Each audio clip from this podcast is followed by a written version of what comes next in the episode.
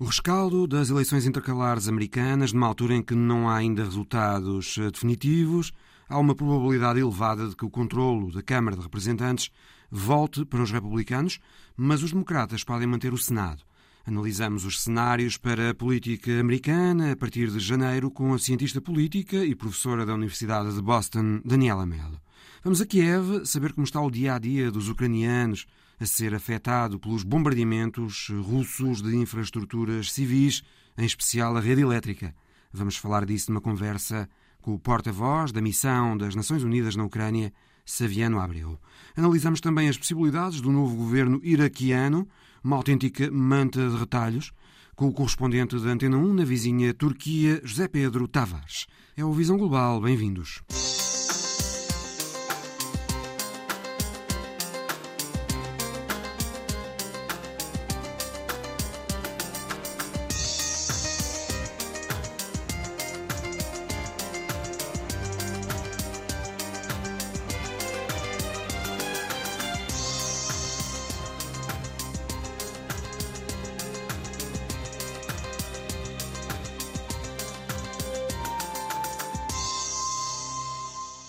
Ainda não se conhecem os resultados finais das eleições intercalares americanas da última terça-feira. Nos Estados Unidos, os votos demoram a ser contados, mas parece ser já claro que os republicanos vão tirar aos democratas a maioria na Câmara de Representantes, embora, se vencerem, pareçam não ir ganhar tantos lugares como projetavam algumas sondagens e como o próprio partido esperava. Aliás, Donald Trump disse que, do seu ponto de vista pessoal, as eleições foram um triunfo mas de certa forma foram também algo decepcionantes. Daniela Mello é cientista política, professora de Ciências Sociais na Universidade de Boston. Boa tarde. Considerando que, habitualmente, nos Estados Unidos, o partido do presidente em funções perde as eleições intercalares por mais do que o Partido Democrata parece vir a perdê-las, agora pode-se dizer que, de facto, os resultados foram, de certa forma, decepcionantes para o Partido Republicano? Sim, sim, foram extremamente decepcionantes para os republicanos. O partido esperava dar uma, uma reviravolta no Congresso, esperava ganhar uma vantagem de várias dezenas de representantes na Câmara e esperava controlar o Senado. Portanto, sabemos, uh, através das sondagens internas do partido, que eles esperavam realmente a tal onda vermelha no país. E neste momento temos uma situação em que é bastante improvável que os republicanos vençam o Senado e é possível que controlem a Câmara, mas com apenas quatro ou cinco representantes, o que é uma margem de manobra muito, muito pequena. E continua a ser possível, se bem que mais improvável, que não consigam vencer a Câmara dos Representantes e que, na verdade, uh, os democratas ainda possam vencer. Mas aí está, o mais provável é que, é que controlem a Câmara, mas com poucos representantes. E podemos dizer também, Daniela, que os resultados foram decepcionantes para o próprio Donald Trump? Esperaria ele que mais candidatos diretamente patrocinados por ele vencessem? Sem dúvida alguma. Apesar do que Trump diz publicamente, também sabemos que em privado está, está frustrado com o resultado destas eleições. Este resultado enfraquece a posição de Trump dentro do partido e enfraquece os seus argumentos para uma recandidatura. Portanto, nos últimos meses, a liderança do partido já demonstrou claramente que prefere que Donald Trump não se volte a candidatar, apesar de Trump ter o apoio de uma grande parte da base eleitoral do partido. O problema, do ponto de vista do partido, é que esse apoio de base não se traduz necessariamente para uma vitória nas presidenciais. Trump é tão polarizador que o partido teme perder os eleitores independentes. Por que é que o Partido Republicano não conseguiu um resultado melhor, na sua opinião? Bem, uh, ainda, ainda é um bocado cedo para fazermos o post-mortem da, uhum. das eleições, porque ainda não temos os dados todos, mas o que sabemos é o seguinte, não é que antes das eleições as sondagens apontavam para o peso que a inflação teria na decisão de votos dos americanos. Isso manifestou-se, sem dúvida alguma, mas sobretudo do lado do eleitorado republicano. A inflação entanto, que uh, nos Estados Unidos anda à volta dos 8%, creio. Exato, exato, exato. E temos tido um processo inflacionário que se sente imenso nas rendas, nas, no preço das casas e no preço dos, do, dos bens essenciais, comida e por aí fora. Portanto, é um tema sempre presente. Sendo que, uh, Daniela, os inquéritos de opinião indicaram também que a economia é a principal preocupação dos americanos nesta altura. Exato, exato. Será Bem, que os republicanos, o Partido Republicano, não explorou convenientemente, do ponto de vista eleitoral, essa, hum, esse, essa questão, a questão económica?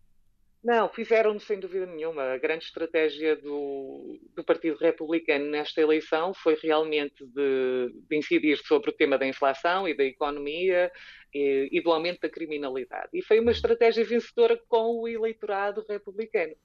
Mas no lado dos democratas, o que vimos é que realmente temas como o aborto e os ataques à democracia tiveram muito peso na decisão do eleitorado democrata e até do eleitorado independente, que apareceram às urnas. Foi outro dado é... importante destas eleições. Exato, Ver exato, que é apoiantes é... do direito de escolha no aborto venceram em cinco estados, incluindo um estado conservador Kentucky.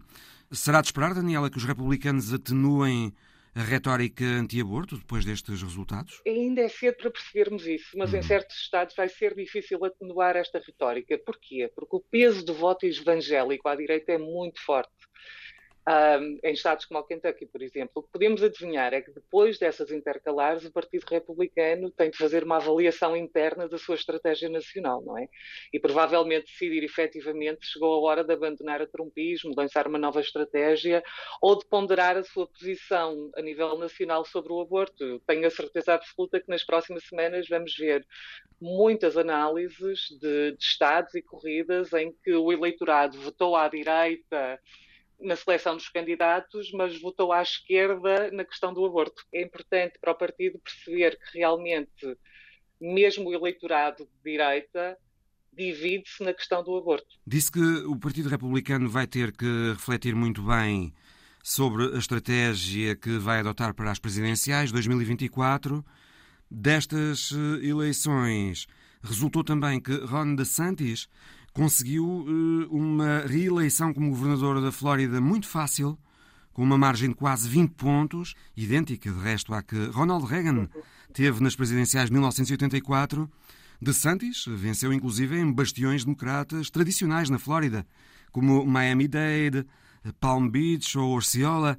Daniela, tem-se dito que Ron DeSantis poderá vir a disputar com Donald Trump a nomeação republicana para as eleições de 2024. De Santis tem dado alguns sinais de querer entrar na corrida presidencial? Absolutamente.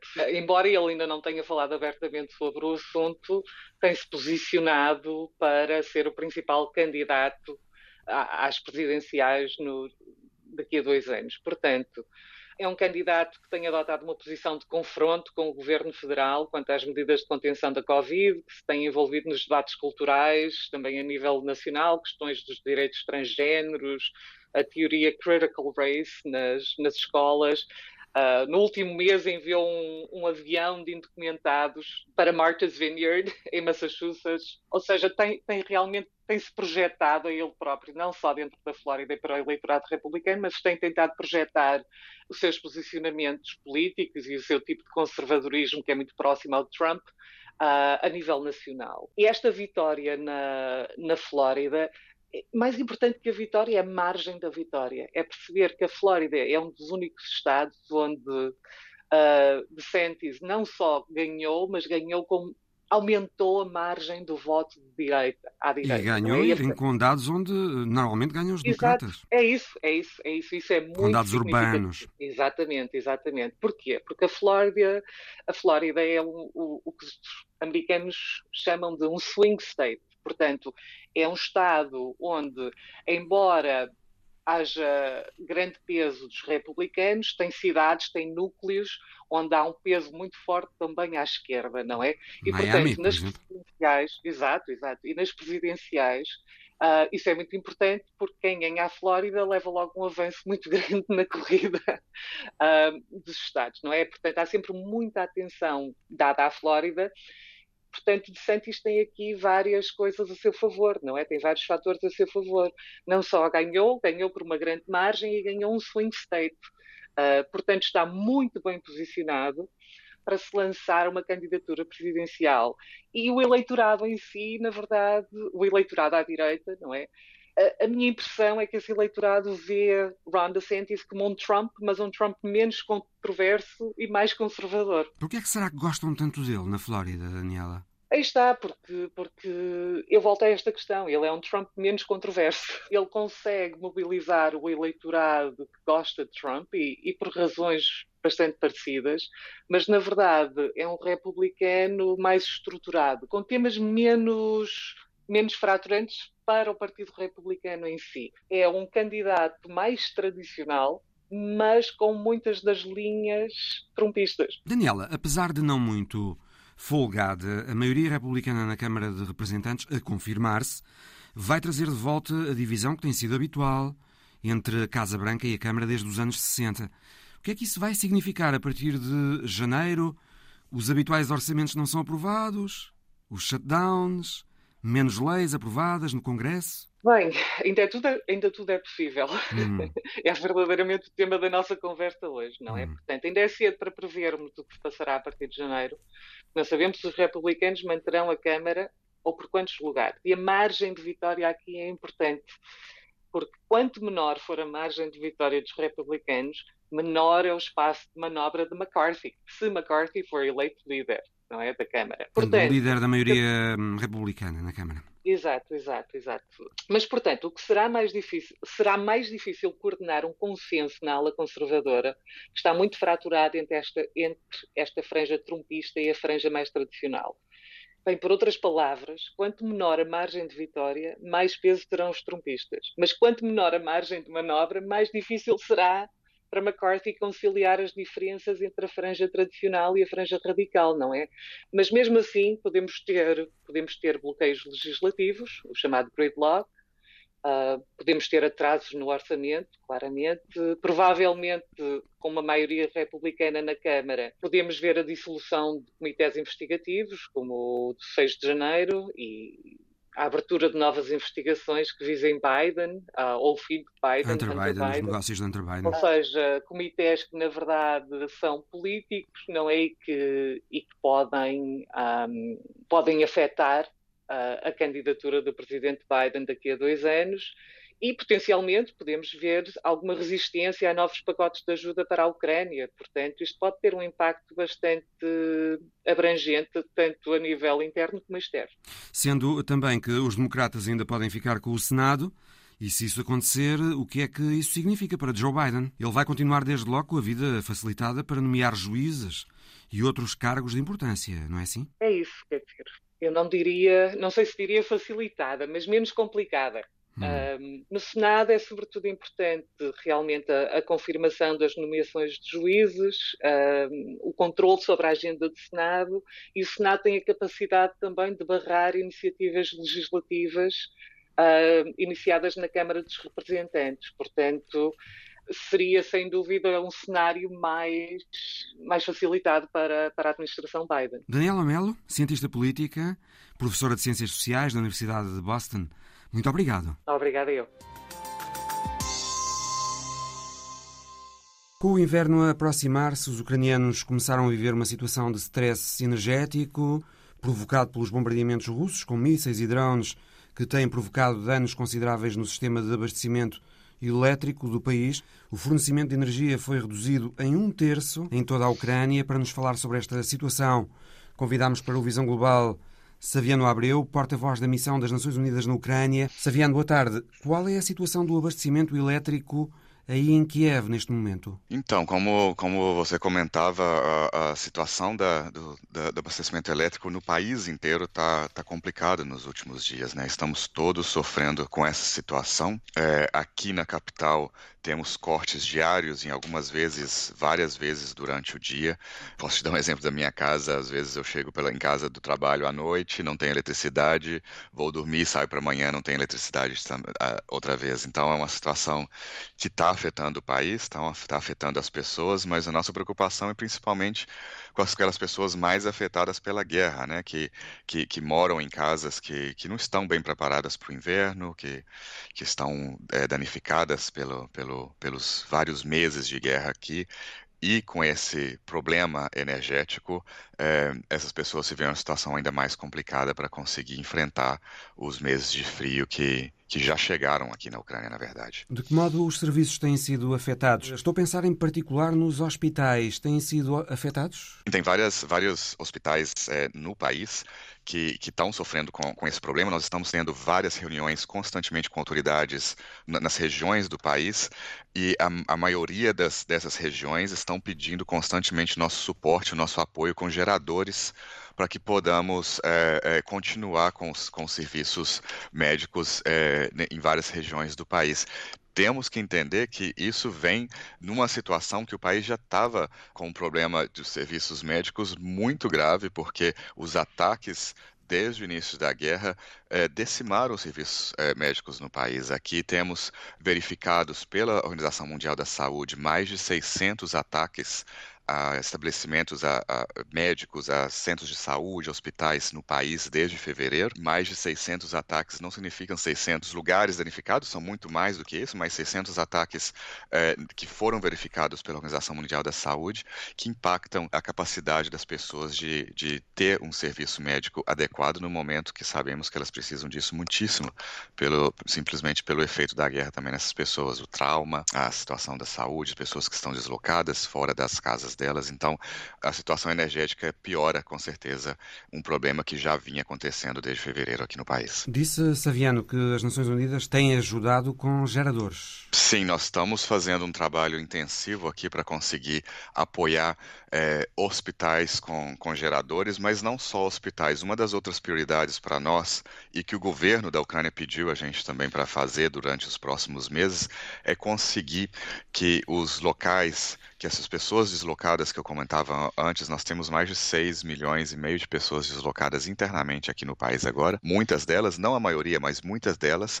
vivem nesses centros coletivos é, porque não tem outra opção, outro lugar para viver. E esses centros coletivos, muitos deles não estão preparados para o inverno, não estão preparados, são é, antigos sanatórios, antigas escolas ou prédios que não eram um lugar que as pessoas estavam dormindo, vivendo, tendo uma vida ali e não estão preparadas para o inverno. Então, nosso trabalho também é conseguir fazer pequenos reparos, preparar esses, esses locais com aquecedores, com água, com os serviços para pessoas, é, as casas de banho, que muitos deles não têm, para que essas pessoas tenham uma, uma, um, um, inverno é, mais digno, quente, que estejam protegidas. Então, no país hoje tem mais, mais, mais ou menos uns 7 mil centros desses.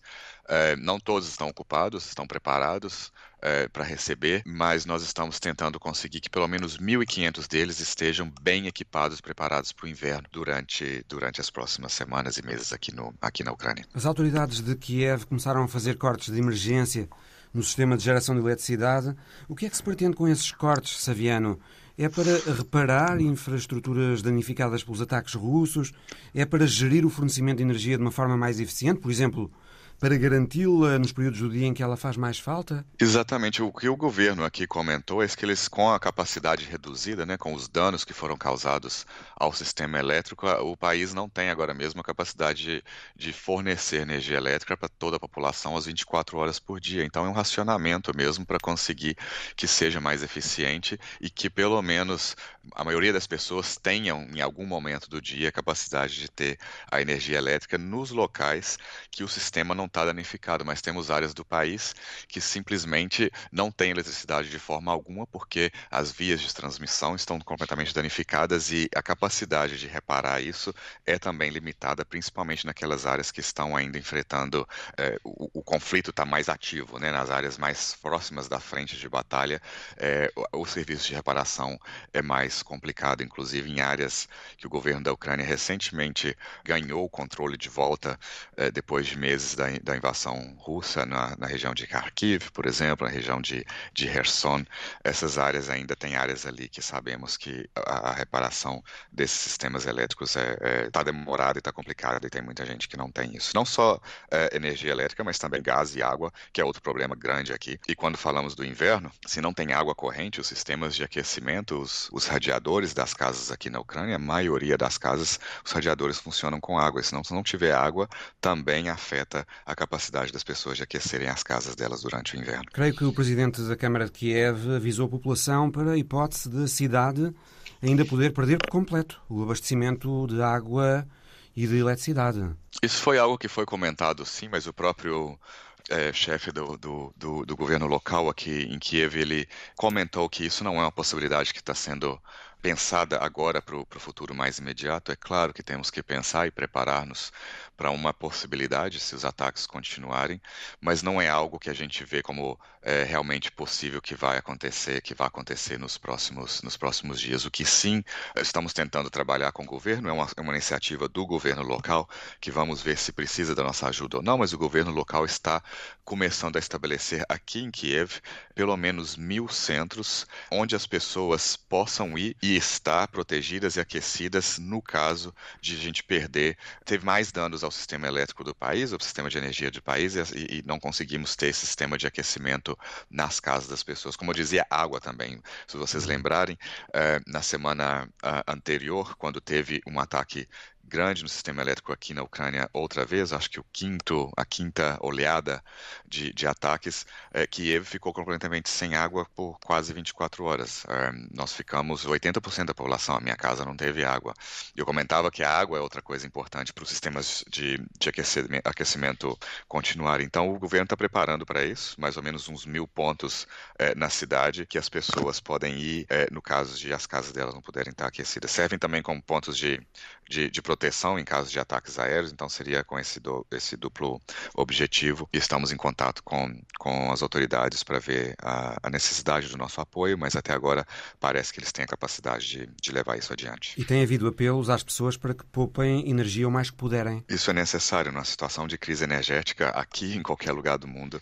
É, o que precisamos mesmo é, é, é, poupar, porque agora mesmo aqui na Ucrânia o país não tem a capacidade de oferecer é, a energia necessária para toda a população nesse nesse momento, enquanto é, esses, esses trabalhos de, de reparo continuam e, e, e, esperemos que não tenham mais ataques é, danificando os sistemas elétricos e nenhuma infraestrutura civil. O direito internacional humanitário é, prevê que esse, esse, toda a infraestrutura civil deve ser protegida, como a população civil também, e, e mesmo na situação de guerra, esse, essa infraestrutura está protegida no, na, na, lei internacional e não deveria ser atacada. Depois do anúncio eh, da saída de tropas eh, russas da cidade de Kherson, no sul, tem-se uhum. falado do que pode acontecer a uma infraestrutura, em particular a barragem de Nova Kakovka, perto de Kherson. Há preocupação, Saviano Abreu, com o que possa acontecer à barragem, que é parte importante do sistema elétrico ucraniano?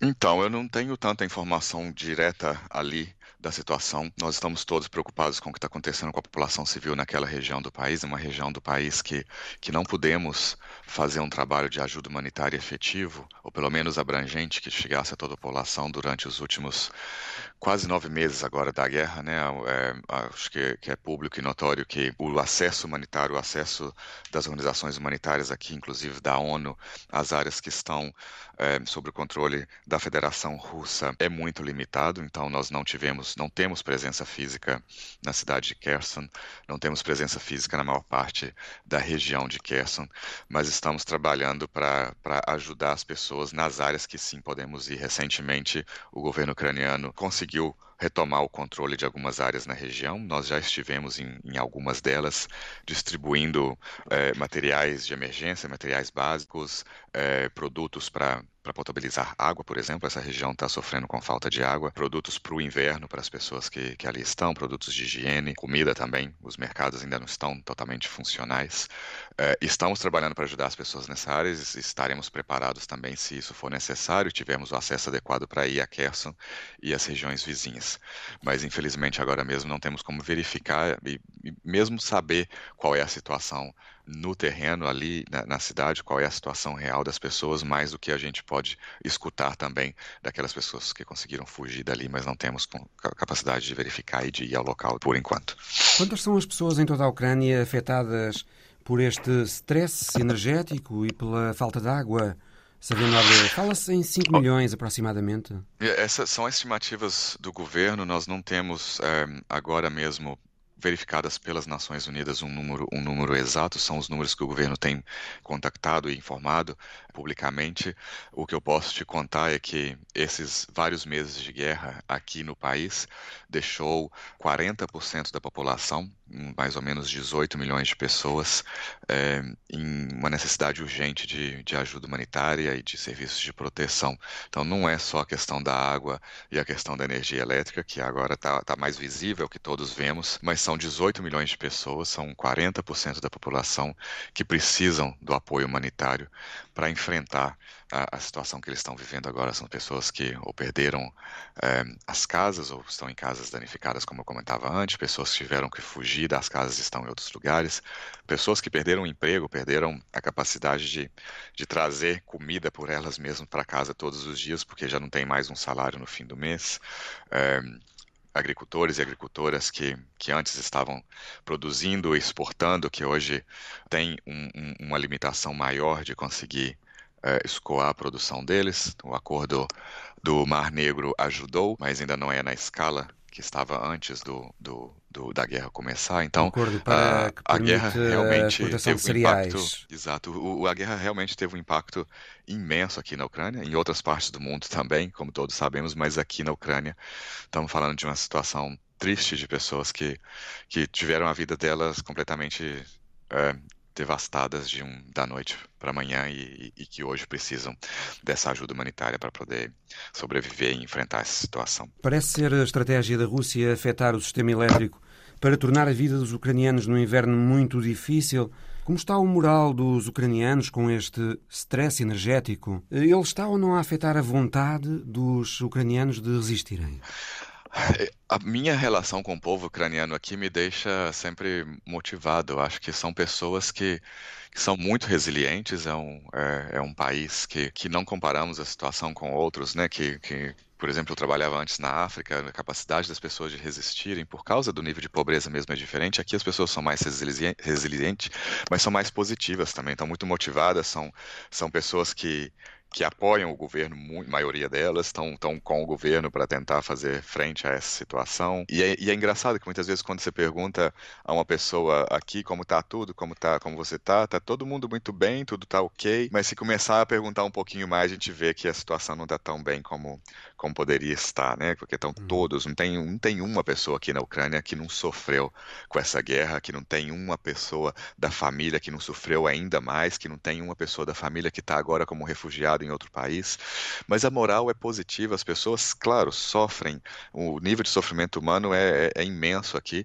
mas as pessoas são positivas e, e, e, e estão fazendo o possível para manter um nível de normalidade possível nas áreas, pelo menos, que, que isso pode acontecer. Não em todo o país, né? Aqui em Kiev a gente pode ter um, um, mais ou menos um nível de normalidade no nosso dia a dia.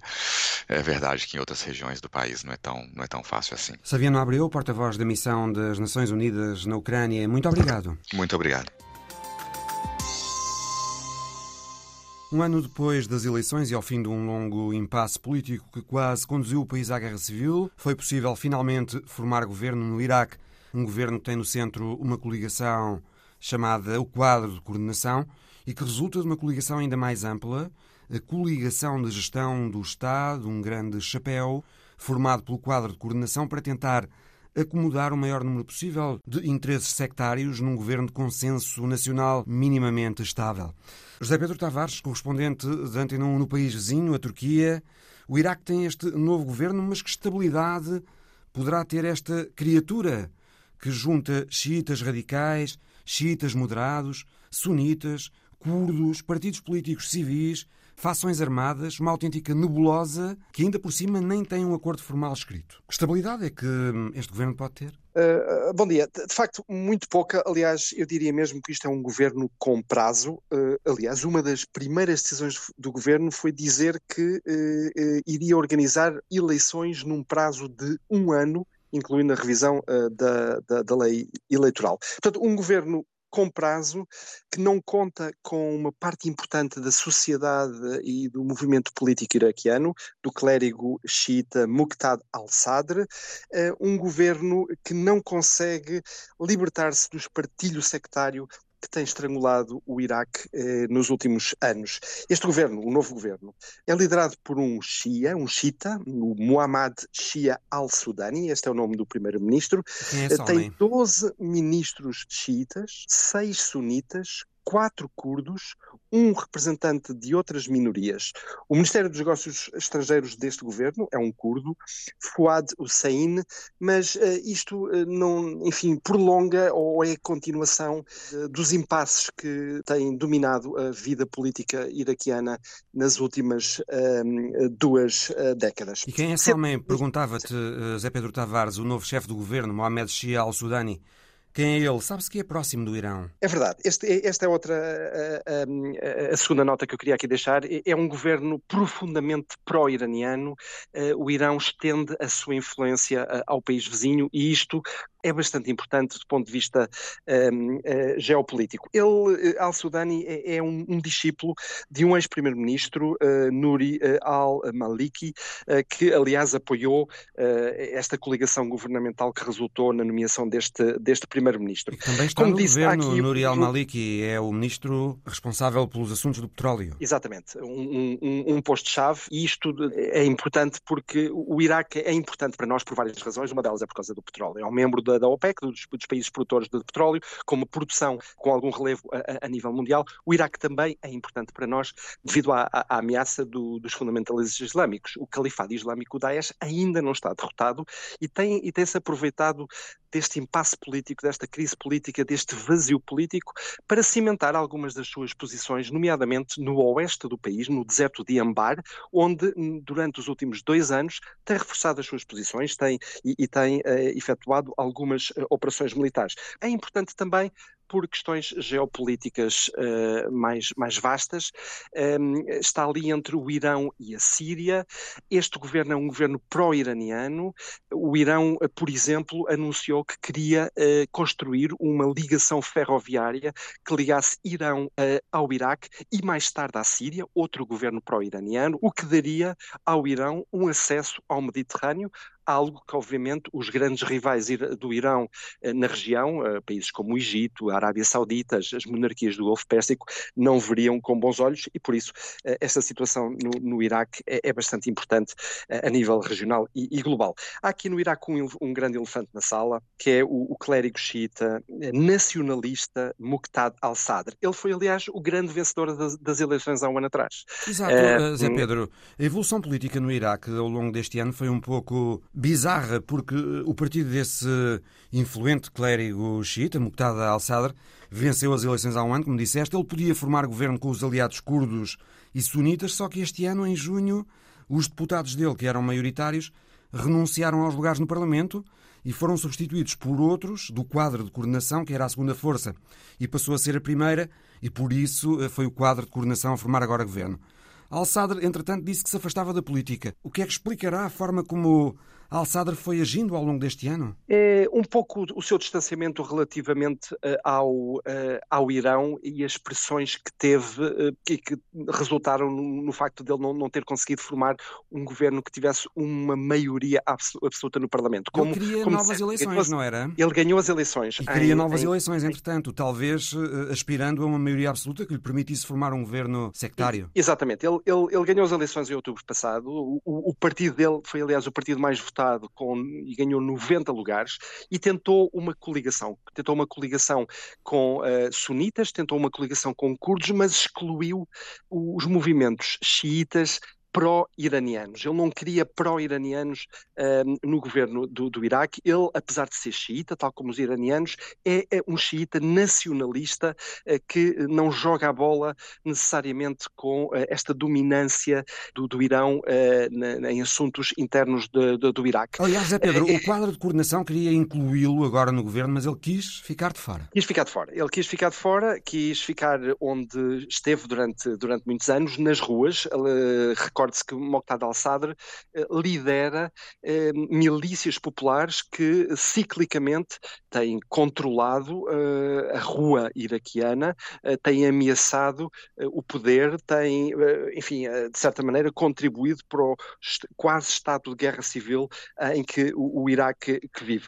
O, o, o primeiro-ministro atual, al-Sudani, também sabe isso sabe que alienar Moqtada al-Sadr não é possível no, no, no, Iraque contemporâneo e por isso decidiu e, e, e anunciou eleições antecipadas dentro de um ano, após uma revisão da lei eleitoral, uma questão extraordinariamente difícil num país profundamente dividido em linhas sectárias, porque para rever a lei eleitoral, os círculos eleitorais, teria que se fazer um novo censo, que é uma das coisas mais um, fracturantes no Iraque, no Iraque de hoje, mas anunciou esta eleição no sentido de, de, de se aproximar de Moqtada al-Sadr, de não alienar completamente, porque isso isso seria certamente o, o, regresso à guerra civil, seria certamente o regresso às milícias sadristas a, a aterrorizarem o poder político que está agora, enfim, a, a, cimentado em, em desde, de, desde há umas semanas atrás. Portanto, nesta tentativa de estender uma mão ao Sadr, eh, ele, ele, declarou que vão haver novas eleições, onde a Muqtada al-Sadr pode novamente concorrer e, uh, eventualmente, participar depois no futuro político do, uh, do país.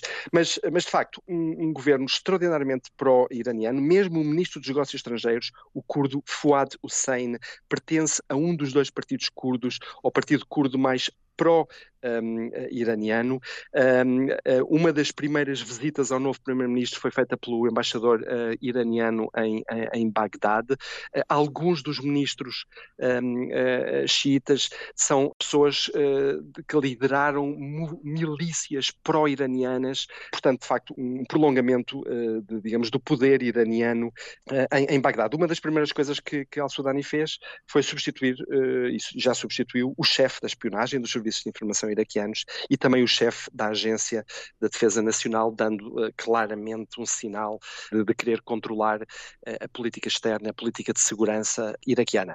Uh, Al-Sudani também fez o que outros primeiros ministros iraquianos fizeram no passado, foi anunciou um grande pacote uh, programa anticorrupção.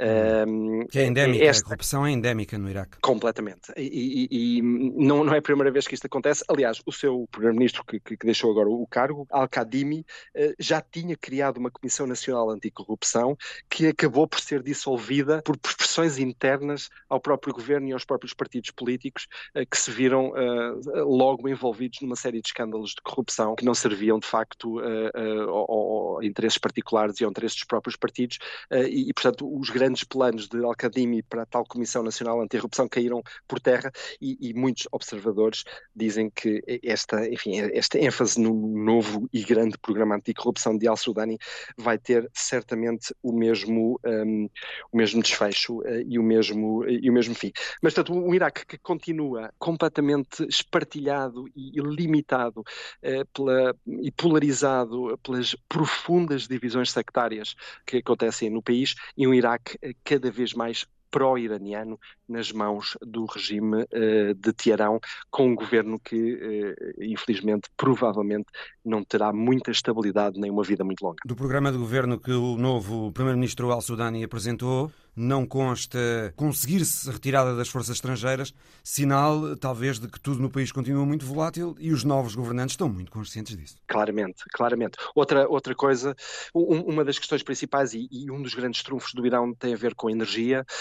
Um, apesar do, do Iraque ser um grande produtor de petróleo e ser membro da OPEC, a eletricidade no Iraque depende totalmente do gás iraniano. Uh, o verão de, deste ano no Iraque foi extraordinariamente abrasador uh, e houve um colapso do fornecimento energético, um, eh, portanto, as pessoas que precisam de ar-condicionado para lidar com temperaturas de 50 e mais graus, tiveram este verão interrupções de fornecimento de, de, de energia. O governo anterior ensaiou uma tentativa de, de aproximação uh, aos países vizinhos, como a Jordânia, o Egito e a Arábia Saudita, por exemplo, para importar energia elétrica desses países e estar um pouco menos dependente do Irão. Uh, Al-Sudani uh, já, já referiu que, que, que, vai fortalecer os laços económicos, comerciais com o Irão, incluindo um, mais importação de gás iraniano e de energia iraniana para que no próximo verão a população iraquiana não tenha que que suportar, eh, enfim, as temperaturas e os cortes de energia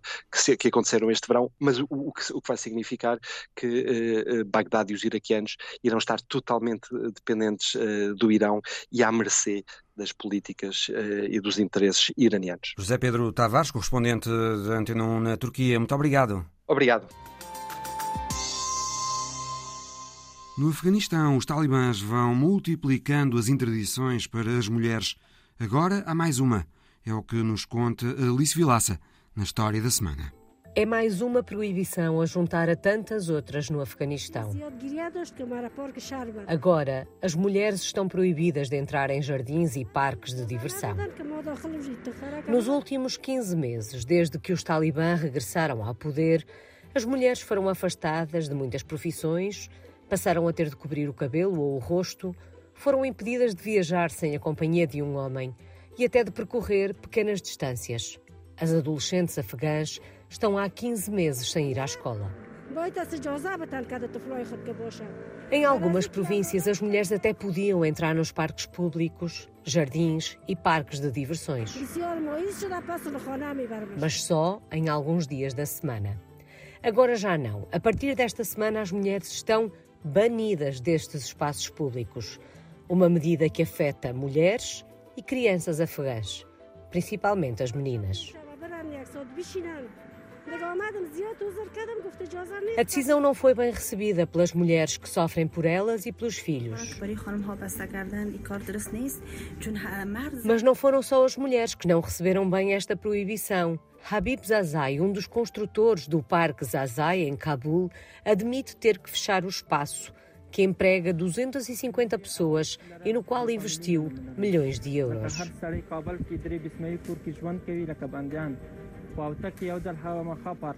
O porta-voz do Ministério da Prevenção do Vício e da Promoção da Virtude disse à agência de notícias AFP que as regras eram violadas, apesar de apertadas.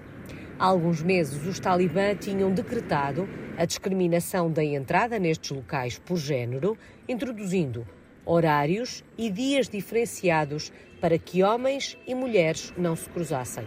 O governo talibã considera que as regras foram violadas. Homens e mulheres misturavam-se. O lenço islâmico não era usado. E decidiu, por isso, endurecer as medidas. E agora, as mulheres estão proibidas de entrar nos parques e jardins. O Visão Global volta para a semana. Até lá!